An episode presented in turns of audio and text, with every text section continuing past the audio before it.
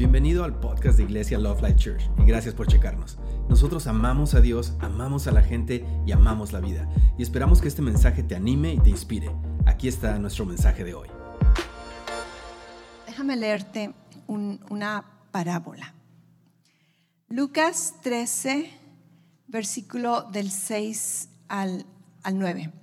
Esta es una, una parábola tiene significado profético acerca del pueblo de Israel, pero en, este día solamente vamos a, leerla, conocerla como, como una ilustración, una analogía que nos puede mostrar verdades bíblicas que podemos aplicar en nuestra vida. ¿ok? Parábola de la higuera estéril. Entonces Jesús les dijo esta parábola. Cierto hombre tenía una higuera plantada en su viña y fue a buscar fruto de ella y no lo halló. Y dijo al viñador, mira, hace tres años que vengo a buscar fruto en esta higuera y no lo hallo. Córtala, porque solamente eh, se hace cansar la tierra. Otras versiones dicen, solamente ocupa lugar en el jardín. El viñador o el jardinero le respondió, Señor, déjala por este año todavía. Dale chance, dale un año más. Dice, hasta que yo cabe alrededor de ella, le eche abono y si da fruto en un año, bien. Y si no, entonces la cortamos. Ok, ¿de qué estamos hablando? Vamos a hablar en esta serie acerca de plenitud, acerca de, de la vida abundante que Dios tiene para nosotros. Pero ¿qué significa? ¿Cómo, cómo, la percibimos? ¿Qué, ¿Cómo aplica en nuestra propia vida? ¿Y, qué tanto se tarda? Ahora, déjame decirte, esta es una parábola, no se tarda un año, ¿ok? No se tarda un año. Pero algo que sí quiero, quiero que sepas es de que nuestro Dios es un Dios que, que es, es productivo y nosotros fuimos creados para producir, fuimos creados para multiplicar. No necesariamente solamente hijos, tú puedes multiplicar tus talentos, tú puedes multiplicar, ser creativo en, tu trabajo, tú, tú debes de, de, ser una persona productiva.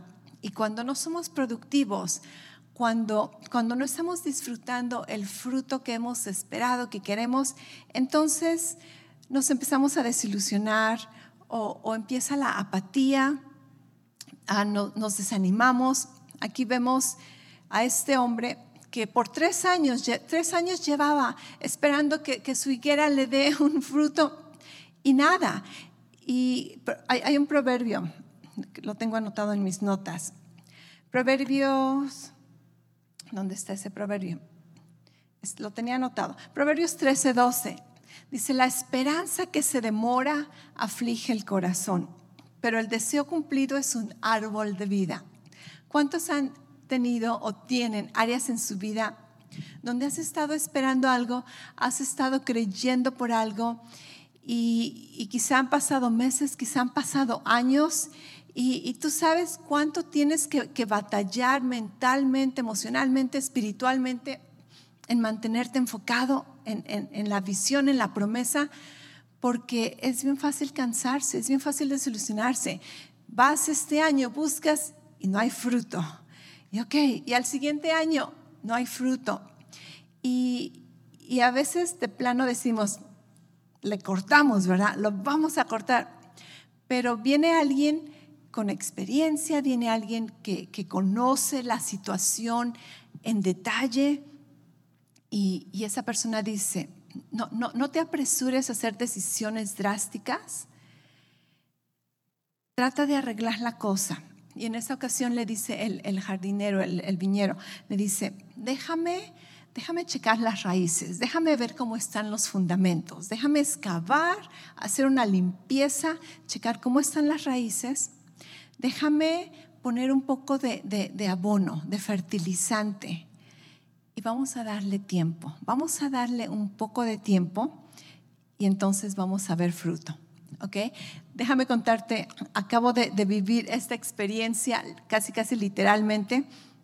Llevo como, como dos años cuidando, no te voy a decir cultivando, cuidando unas orquídeas. Eh, me, regalaron una orquídea hace como, como dos años, me parece, después me regalaron otra y, yo fascinada con mis orquídeas, solamente las regaba y, florecían preciosas flores jamás me habían interesado este, las flores, plantas en mi casa tengo solamente las riego adentro. Afuera no, me preocupes, no soy la mejor jardinera, no soy una experta. De hecho, si una planta empieza a tener plaga, la corto. Soy, de esas personas, la corto. No voy a permitir que los animales se la coman, ¿verdad? Prefiero ponerla en la basura a que, los, a que las plagas se la coman. No, no tengo paciencia para cuidar plantas, pero por alguna razón estas, ah, estas orquídeas que, tengo me, ganaron el corazón y, han sido como, como mis mascotas de la casa, ¿verdad? Y, las he cuidado y han florecido y después aprendí que era tiempo de, cambiarlas a macetas más grandes. Y entonces, este, YouTube, ¿verdad? Buscar expertos de, orquídeas porque yo no lo sé. Y entonces aprendí que, sí tienes que cambiarlas de, maceta y que, que este tipo de, piedras o de, tierra, más bien no tierra, las, orquídeas no usan mucha tierra. Total que, que en lo que les cambié a, mis orquídeas de maceta, me di cuenta que una de ellas, casi las dos, pero, una más que la otra, sus hojas preciosas, tú, veías la planta preciosa, jamás imaginarías que tenía un problema. Pero cuando me di cuenta, todas las, raíces estaban podridas, podridas las orquídeas y yo me, dio un susto, ok, entonces me puse a, cortar las, las raíces secas, cambiarla. Y, no te miento, una que tenía unas hojas preciosas, verdes, brillosas, se quedó con, como dos, dos retoños de, de raíz, como medio centímetro. Así como que dije, ok, si esta sobrevive, va a ser un milagro. Y obviamente orar por ella, ¿verdad?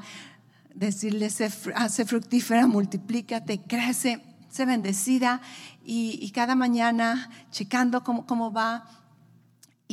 Literalmente me tocó checar las raíces, fertilizarla y darle tiempo. Esto pasó en, en junio y le, tomé fotos a, mis plantas para recordar cómo, estaban, cómo se veían.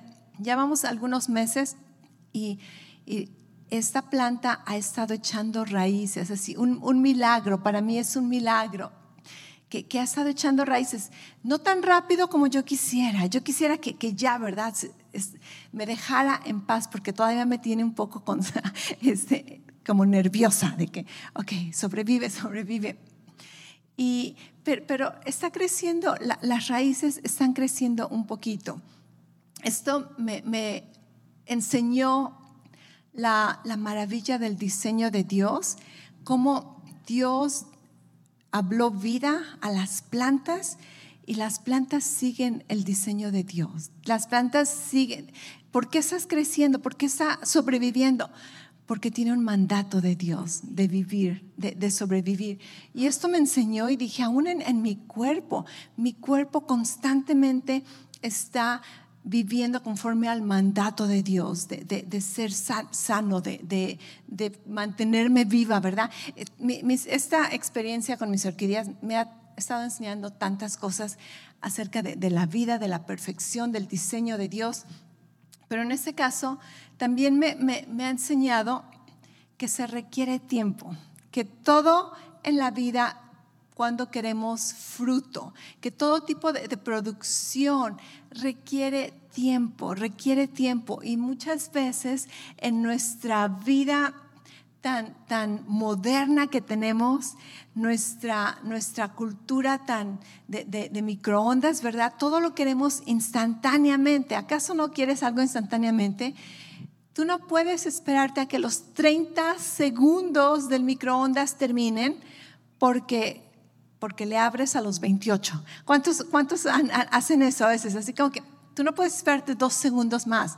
Lo queremos todo rapidísimo. Un, un video, eh, si, se tarda más de, de, 30 segundos, no tengo tiempo para verlo. Eh, comerciales, ¿Cómo se atreven a poner un comercial en mi programa? ¿Quién tiene tiempo para comercial? Y, todo lo queremos a tiempo, todo lo queremos a prisa. Y entonces, eh, lo, que, lo que quiero que, que aprendamos durante esta serie, nos enfoquemos, tengamos en, presente en nuestra mente, meditemos, es en, la, plenitud, la, vida plena que Dios quiere que, que experimentemos, pero para ello se va a requerir que chequemos las raíces. ¿Cómo están tus raíces? Porque si tú no estás experimentando el fruto que tú quieres en tu vida, y cuando hablo de tu vida podemos hablar en, tu vida general o podemos hablar de ciertas áreas, quizá en, tus finanzas, quizá en tu salud, quizá en tus relaciones, quizá en, tu caminar con Dios. Si tú no estás recibiendo el fruto que quieres, el fruto que, que esperas, y muchas veces tú ni siquiera sabes qué esperar, y también vamos a hablar de ello. Tenemos que asegurarnos que las raíces están, están sanas, que hay raíces en primer lugar. Y si no, ayudar el fundamento, ¿verdad? Establecer el fundamento. Y después poner un poco de fertilizante, poner un poco de abono, poner, las raíces tiene que ver con, con que la planta no necesita nada extra, la planta tiene que producir las raíces. Entonces las raíces vienen internamente, el crecimiento interno, la, sanidad, el fundamento interno.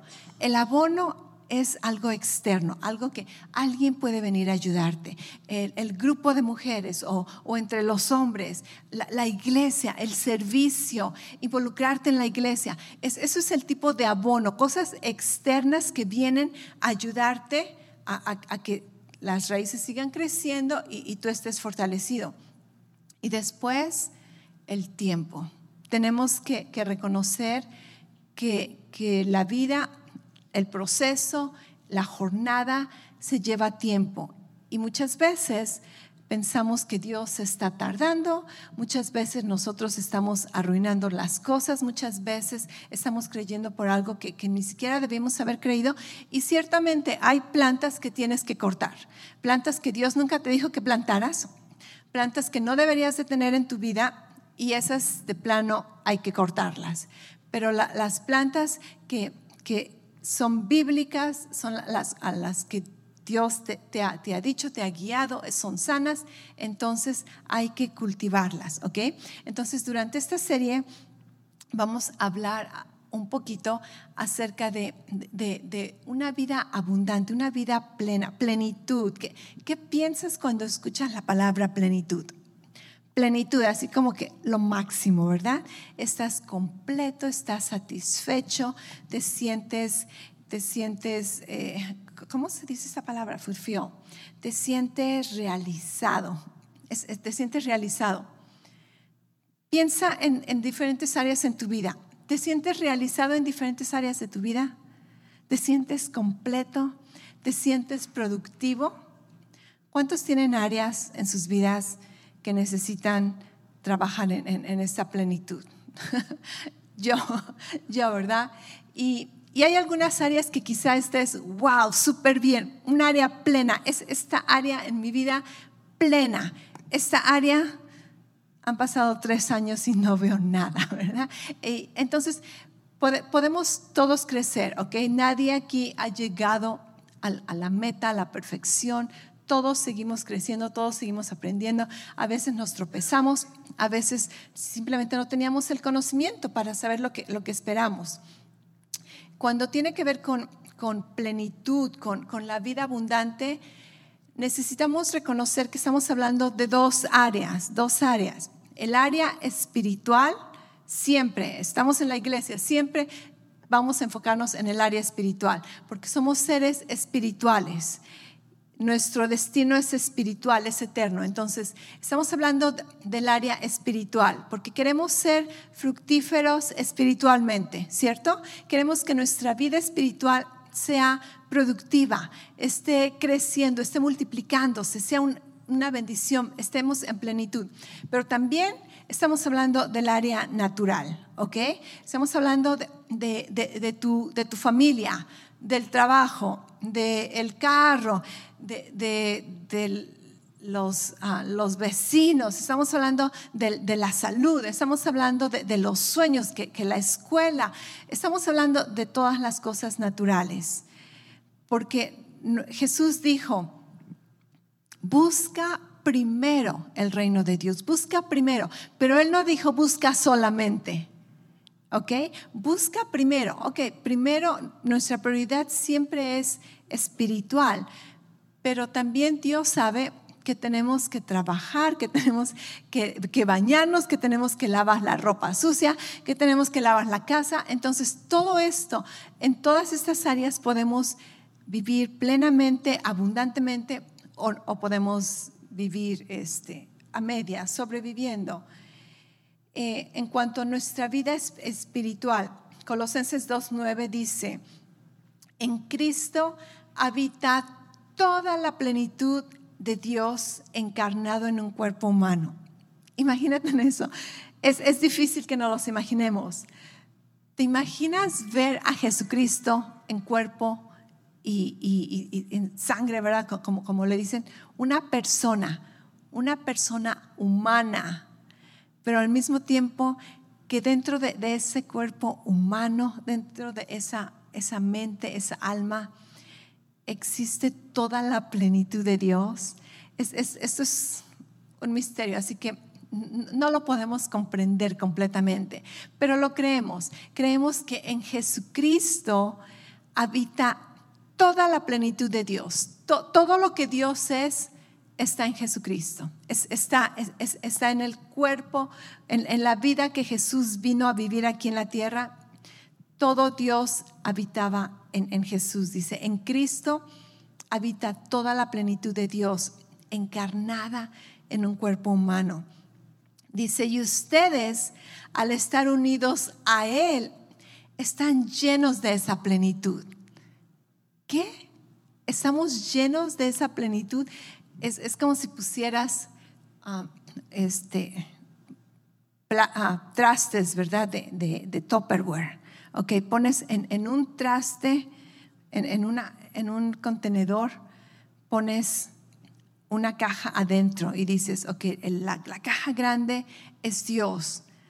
más bien la caja grande ah, es Jesús y pones una caja adentro de ese contenedor. Y, la caja de adentro es Dios. Dios está dentro de Jesús, ¿ok? Pero después agarras un contenedor más grande y ese eres tú. Y pones la caja que representa a Jesús. Y dentro de ti está Jesús, pero dentro de Jesús está Dios, toda su plenitud. ¿Alguna vez te has imaginado esto? ¿Ok? te vas a, la casa y agarras tres cajas, ¿ok? Y dices, esta grande soy yo. Y adentro de mí está Cristo. Y adentro de Cristo está Dios. En mí habita toda la plenitud de Dios. Así como toda la plenitud de Dios habita en Cristo. Ahora, estamos hablando de nuestro espíritu. Tu espíritu humano está unido con el espíritu de Dios.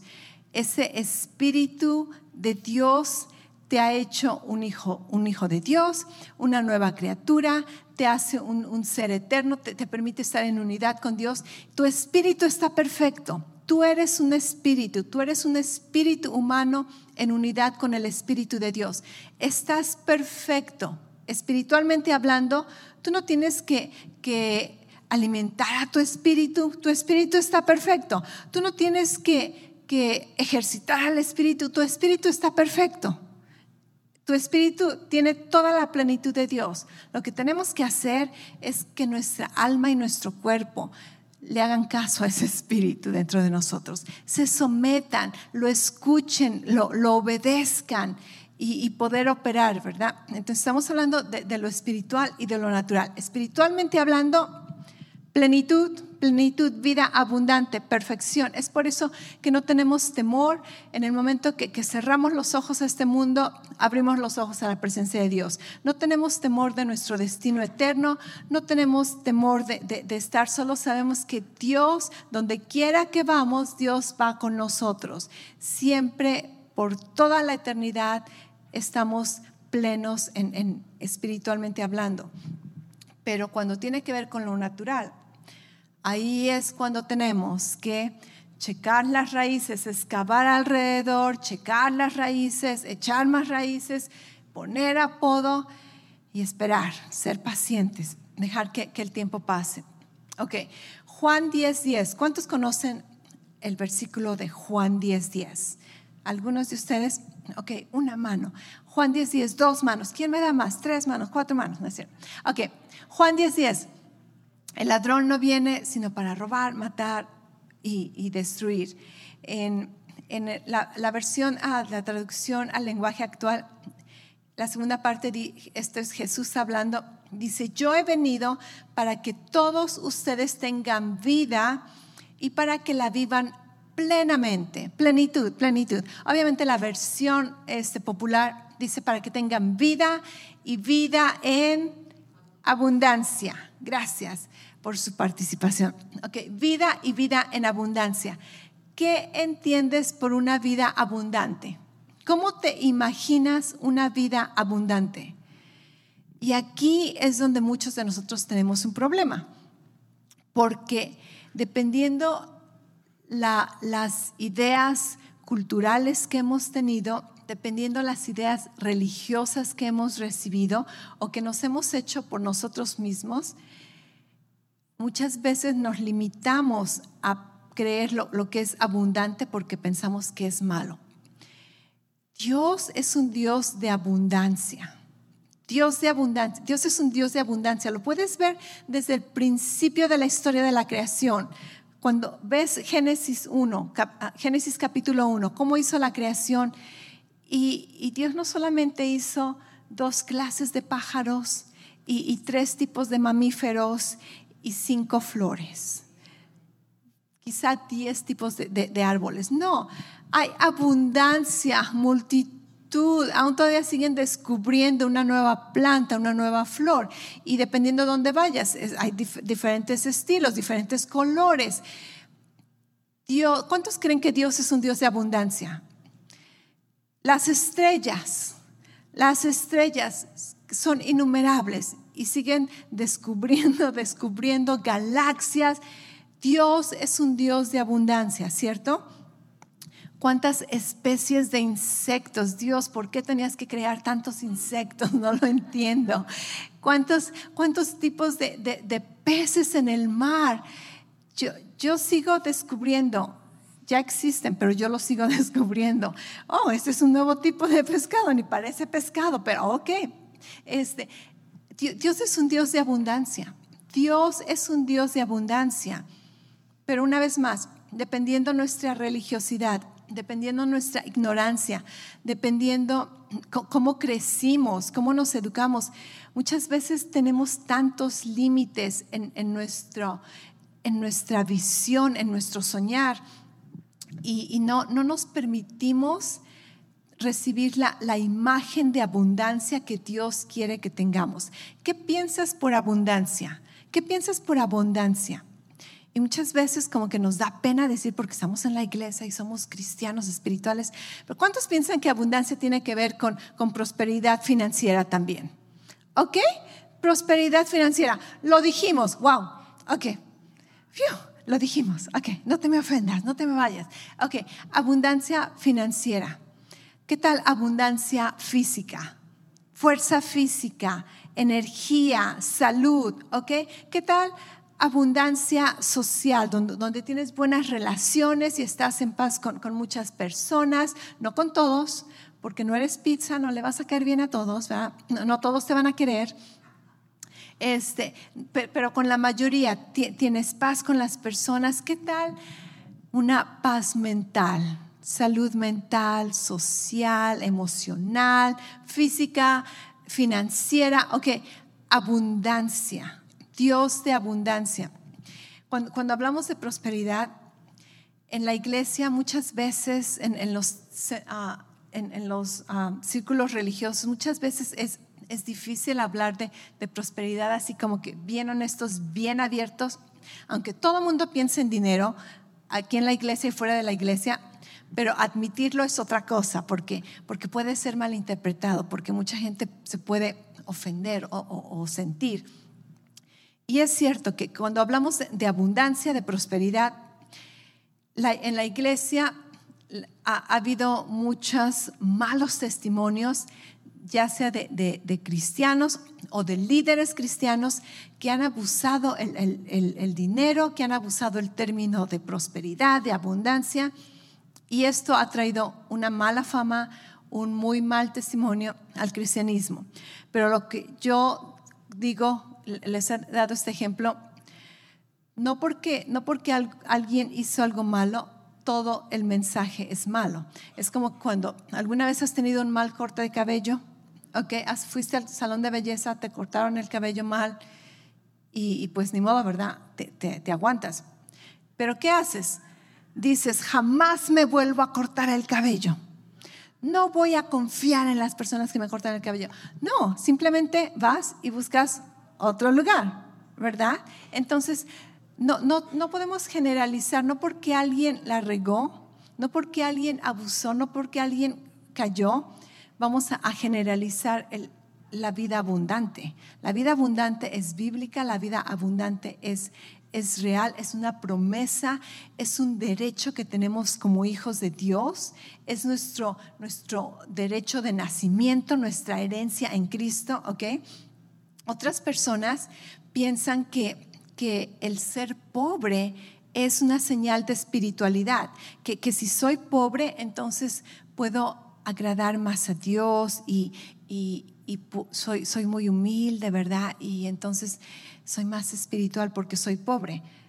No, no, eh, la pobreza o la riqueza no tiene nada que ver con, con que si eres una persona humilde o arrogante.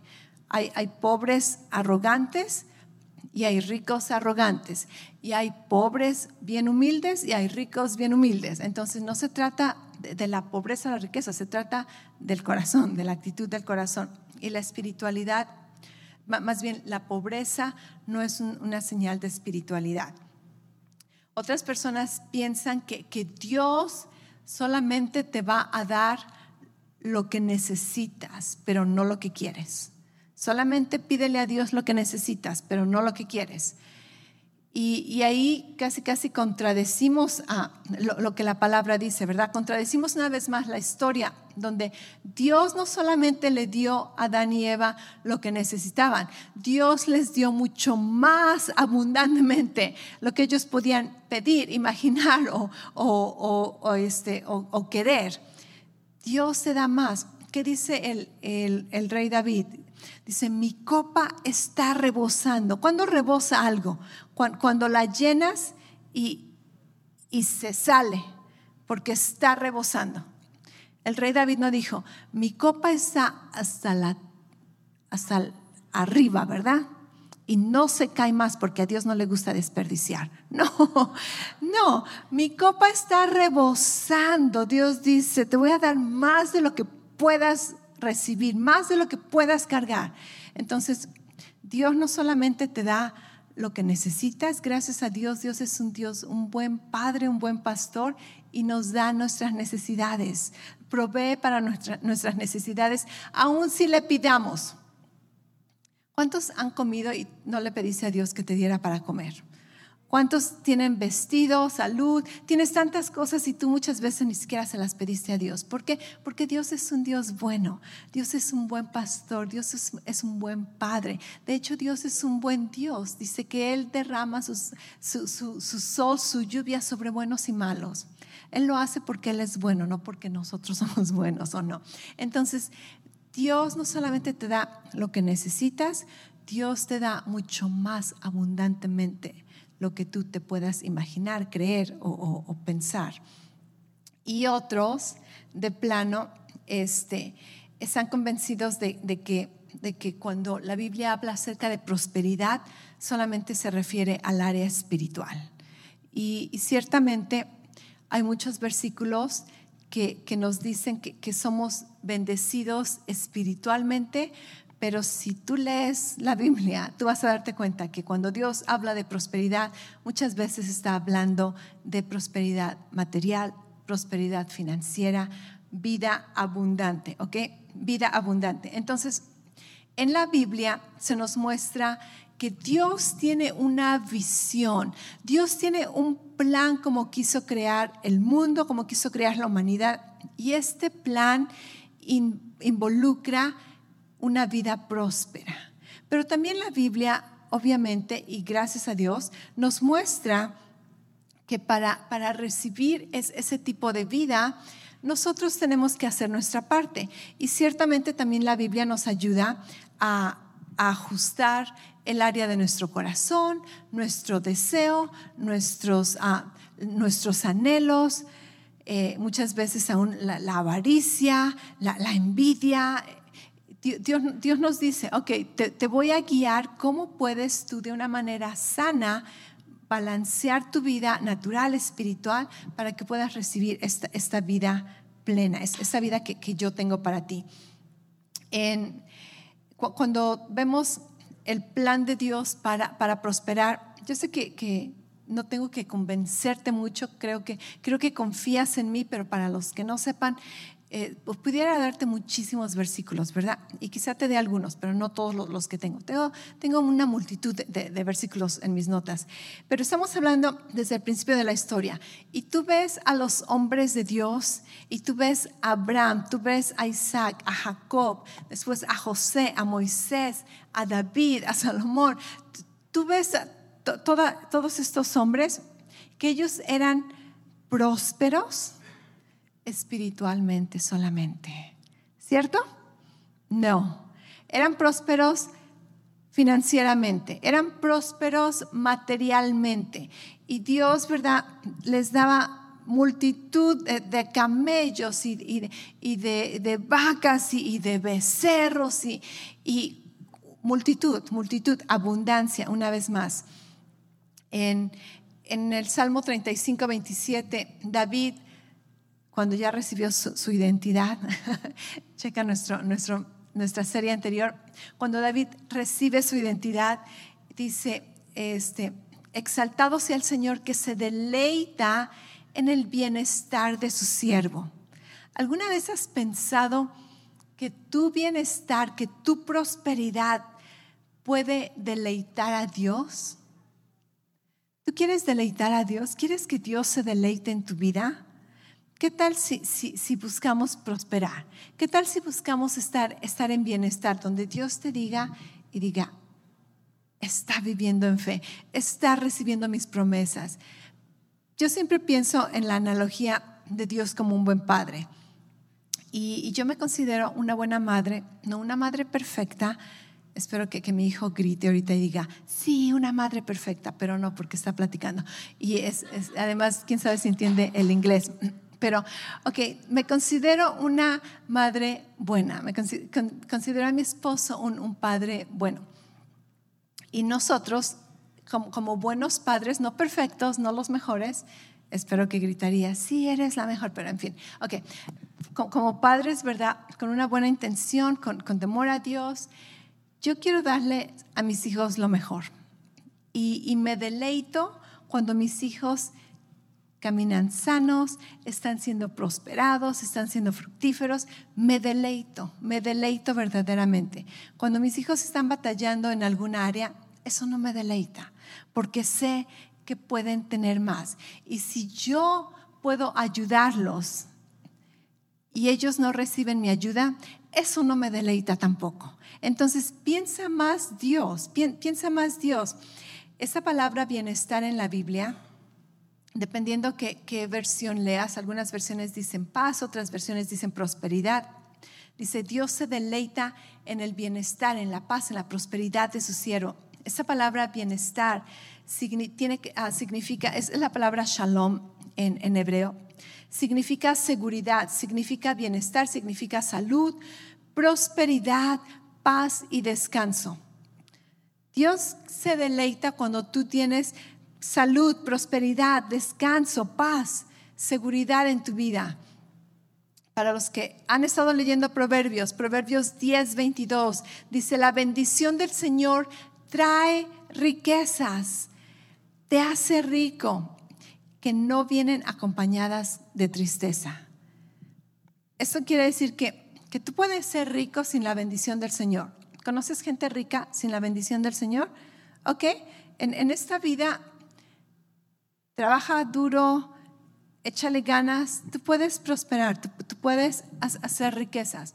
O haz trampa, este, juega sucio, puedes hacer riquezas, pero sin la bendición del Señor. O puedes trabajar, ser diligente, creer, sembrar, ser generoso, recibir riquezas a través de la, la bendición del Señor. La diferencia es de que la bendición del Señor que hace rico no añade tristeza con ello. No añade tristeza con ello. No tienes que andarte cuidando, no tienes que andar protegiendo. No, tú puedes vivir y, si pierdes, si te roban, sabes que, el Señor te va a volver a bendecir. Tú no puedes mantener a un hijo de Dios apachurrado. Siete veces puede caer el justo, pero vuelve a levantarse. Amén. Entonces, eh, eh, hay, hay una diferencia, pero la bendición del Señor no nos hace pobres. La bendición del Señor nos hace prosperar, nos hace vivir una vida en abundancia. Y otra vez, estamos hablando en, general, salud, bienestar, paz, seguridad y ah, financieramente. Ah, ah, mm, tengo muchos versículos. Vamos con, Juan 10, 10, el que acabamos de leer. Este, cuando dice vida y vida en abundancia, esta palabra vida es la palabra griega zoe, que significa la plenitud absoluta de la vida o el tipo de vida de Dios. Imagínate eso, que Dios quiere que tengamos su tipo de vida, ¿ok? No una vida humana solamente. Con nosotros tenemos que tener cuidado de no decir, ay, es que soy humano. Ya, no podemos usar esa excusa. ¿Sabes por qué? Porque ahora no solamente eres humano, estás en unidad con el Espíritu de Dios. Y ahora tenemos que decir, no puedo no prosperar porque tengo la vida de Dios. ahora ese debe de ser nuestro problema, ¿verdad? Que no es problema.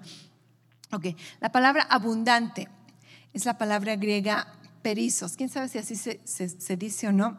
Eso no es el caso. ¿Qué significa? Esta palabra abundante eh, tiene que ver con, en el sentido de más allá, superabundante en cantidad o superior en calidad, excesivamente abundante, por encima, muy altamente, sin medida. ¿Cuántos están disfrutando eso? Yo te digo, yo no he llegado ahí. Hay muchas áreas en mi vida donde necesito esta vida abundante. Y, otra vez, ¿verdad? Hay áreas que están floreciendo y hay áreas que necesito ir y excavar, checar cómo están las raíces, poner un poquito de, de, abono y esperarme, tener, tener paciencia. Romanos 8:32. El que no escatimó ni a su propio Hijo, sino que lo entregó por todos nosotros, ¿cómo no habrá de darnos generosamente junto con Él todas las cosas? Todas las cosas. Muchas veces nos limitamos y pensamos, oh, quisiera, pero no, no. Y, Dios está aquí diciendo, si te di a Jesús, ¿Qué más es para mí darte ese nuevo trabajo? ¿Qué más es para mí que puedas tener ese aire acondicionado que, necesitas? ¿Qué, ¿Qué, más es para mí proveerte esa comida que quieres? Si Dios no escatimó en darnos su más grande tesoro, lo más valioso que Él tenía, su propia vida, todo lo demás es extra, todo lo demás es, es por supuesto que te lo voy a dar. Por supuesto que está a tu disposición. Por supuesto, por supuesto. Ahora, abundancia, la abundancia puede ser relativa para muchos de nosotros, ¿ok? Dependiendo dónde estés, dependiendo cuánto, cuánto conozcas, dependiendo cuánto puedes soñar, cuánta visión tienes, eh, la, la abundancia tiene diferentes niveles. Para algunas personas, abundancia es, wow, po- poder ir a, a- a Walmart y no tener que usar cupones. No, no creo que hay cupones en Walmart, ¿verdad? Fries. Ok, poder ir a Fries sin tener que usar cupones. Ok, es- esto sería abundancia para uno. Otra persona es irme a Whole Foods y comprar la comida. Ok, ¿cuántos saben que, que Whole Foods así como que te cuesta? Así como que, ¿por qué está tan caro esto? Porque es saludable. Ok. Para, para unos, te, te digo, la abundancia puede ser relativa dependiendo lo que quieres, dependiendo de lo que necesitas, pero, pero la abundancia no tiene un límite. Dios, Dios no te dice, ok, te voy a proveer para fries, pero, pero no vayas a Whole Foods, porque entonces, no, yo, yo, no, yo no soy un Dios de Whole Foods. pero- No, Dios, dice, si no escatimó a darte a Jesús, entonces, como dicen, ¿verdad? El cielo es el límite, el cielo es el límite. Tercera de Juan 1.2. Amado, yo deseo que seas prosperado en todas las cosas. En todas las cosas, Dios, eres un Dios materialista. Sí, estamos hablando de cosas. En todas las cosas. Y que tengas salud, así como prospera tu alma. Vida abundante. Prosperar en, lo, en las cosas, prosperar en lo que hago, prosperar en mi vida natural, prosperar físicamente, prosperar mentalmente. Efesios 3:20 al que, ah, y, dice, gloria a Dios, ¿verdad? Dice, al que puede hacer muchísimo más. Esa palabra muchísimo más es la misma ah, palabra abundante que, vimos, eh, pe- perizos, y dice, el que puede hacer mucho más abundantemente todo lo que pidamos, imaginamos o podamos eh, entender de acuerdo al poder eficaz que trabaja en nosotros. ¿ok? Entonces aquí vemos que, que Dios desea que, que prosperemos. O esa- en, en la palabra prosperar en tercera de Juan 1.2, donde dice que prosperes en todas las cosas, esa palabra griega eudo significa tener éxito al alcanzar algo en los negocios, un viaje próspero o hacer prosperar. ¿Ok? Estamos bien claros, estamos hablando de prosperidad como lo entendemos, como lo entendemos sin decir, ok, es prosperidad, pero bíblicamente significa otra cosa. No, prosperidad es prosperidad, abundancia es abundancia, vida abundancia es vida abundancia. ¿Cómo te imaginas esto? Y, lo, que me gustaría que tú hicieras como un ejercicio es que, que empieces a visualizar tu vida, una vida que está deleitando a Dios. Como, dice, ¿verdad? Con soñar no, no- soñar no cuesta, soñar no cuesta. Cierra los ojos o con los ojos abiertos, no ahorita, ¿ok? No ahorita, tarea. Piensa en tu vida. ¿Cómo sería mi vida próspera? ¿Cómo sería una vida abundante en esta área? ¿Qué estaría haciendo? ¿Qué tendría? ¿Cómo, cómo me vería?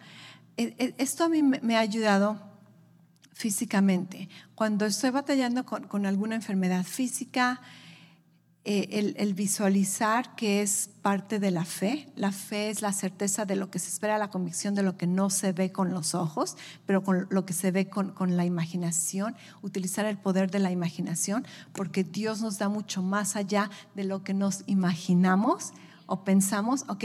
Entonces, yo, yo cu- cuando he batallado así algún tipo de, de síntoma eh, de enfermedad, me visualizo, ok, ¿cómo estaría yo si no tuviera este dolor o ese achaque o, esta noticia o este síntoma? ¿Cómo estaría? ¿Qué estaría haciendo? ¿Cómo caminaría? ¿Cómo me reiría?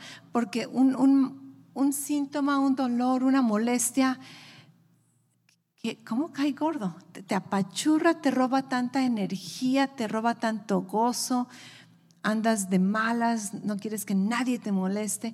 Y, pero, pero ¿cómo actuaría? ¿Cómo estaría ahorita si no tuviera es- esa molestia? Y por fe muchas veces, ¿verdad? Hago eso. ¿Cómo, ¿Qué se sentiría vivir en, en el cuerpo perfecto, por fe, ¿verdad? Y, eso también me ayudó cuando tenía que ver con, nuestra casa.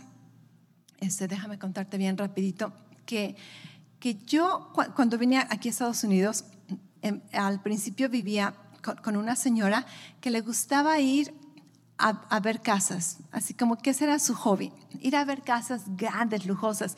Y me acuerdo de ir a ver casas con ella, pero yo una vez la iba a acompañar, ni, ni me llamaba la atención las casas, porque era para mí una imposibilidad, así como que para qué pierdes el tiempo en pensar en eso, así. Ni siquiera las disfrutaba, ni siquiera era de que, wow, qué bonito, así como que no me acuerdo, con decirte, no me acuerdo de las casas porque me valía, así como que, ok, disfruta tu tiempo, disfruta tu hobby, te acompaño, pero, pero estas casas no, me influenciaban, no, me impactaban porque no las consideraba parte de, un futuro, de, una, un, sueño. Así que para nada. Después me casé y vivíamos en una casa, una casa pequeña y mi esposo empezó a decir, nuestra siguiente casa va a ser una casa con, con no sé cuántas recámaras, como con cuatro o cinco recámaras, y, quiero que tenga tantos baños. Me acuerdo que, que, dentro de mí casi me caía gordo y yo decía, bueno, ¿y este? ¿Para qué quiere tantas recámaras? Si, si, ni siquiera pensamos tener tantos hijos, ¿verdad? Yo desde el principio dije, voy a tener dos hijos. Y, y dije, tantas casas, pues ¿para qué? Y así, mi, mi limitación mental, mi limitación de sueños, más bien estaba súper limitada, completamente limitada. Ah, yo soy muy espiritual, ¿verdad? Yo, yo no me preocupo de esas cosas materiales. Quería una mejor casa, sí, pero yo no tenía visión, ¿me entiendes? No tenía visión, jamás pensé que, que podía soñar con algo eso que, que estaba permitido, que, que, Dios quería. No conocía mucho de, de, la palabra de Dios en cuanto a prosperidad. Pero mi esposo estaba en otro nivel y él soñaba y, decía y sabía que podía hacer. Y después, en una ocasión, fuimos a, a una conferencia y conocimos a este pastor. Y este pastor y su esposa nos contaron de cómo ellos querían una casa mejor una casa grande y, cómo creyeron a Dios y cómo sembraron semilla y cómo obviamente ahorraron y hicieron trámites y contactos y finalmente Dios les concedió una casa mucho mejor de lo que ellos se imaginaban. Pero no solamente escuché el testimonio, me llevaron a su casa. Me llevaron a su casa y cuando yo vi la casa, así como que me quedé con la boca abierta y dije, wow, o sea que tú puedes soñar y tú puedes creer y, Dios de veras puede proveerte algo así. Y el testimonio de estos pastores me dio permiso a poder soñar, me dio permiso a cambiar mi visión. Y cuando regresamos, mm, yo ya estaba, ¿verdad? Creando visión y, y le dije a mi esposo, llévame a ver casas, llévame a ver casas nuevas, porque ahora no va a ser una pérdida de tiempo, no va a ser solamente porque ni me acuerdo de las casas que veía, ahora tengo visión, ahora puedo ver más allá de, lo, que, de lo que mis ojos pueden ver. Y empezamos a, buscar, a buscar, encontramos una casa de la que me enamoré y, para nuestro nivel en ese tiempo, es, esa era una casa así como que, wow, de sueños, ¿verdad? Y, quisimos intentar, nos enteramos de, los precios, las cantidades y nos dijeron, no, no pueden. Y nosotros también dijimos, no, pues no podemos. Ok, pero, pero esa semillita se quedó, la visión se quedó, la fe, la imaginación, el confesar, el creer, el sembrar, el ahorrar. Y finalmente, eventualmente, en una ocasión nos llaman y nos dicen, ¿qué creen? Esa casa que les gustó están construyendo las mismas casas en otra área y, podemos hacer algún trato, bla, bla, bla. Total que pudimos comprar nuestra casa y, para mí ha sido una casa de, mis sueños. Eventualmente, ¿verdad? Pudiera decir, ok, otra casa. Y, déjame decirte que, que por algún tiempo queríamos comprar otra casa, pero después fui bien honesta conmigo le dije a mi familia, le digo, creo que nomás nos estamos engañando porque nadie de nosotros queremos cambiarnos. Esta casa no, no, no es lo máximo, no es, una, no es un caserón, es, es, es preciosa, es, es, bastante grande, pero no, no, no, es una residencia, ¿ok? Pero para mí es, esa es la casa que, que, soñé, que quise, que Dios me dio.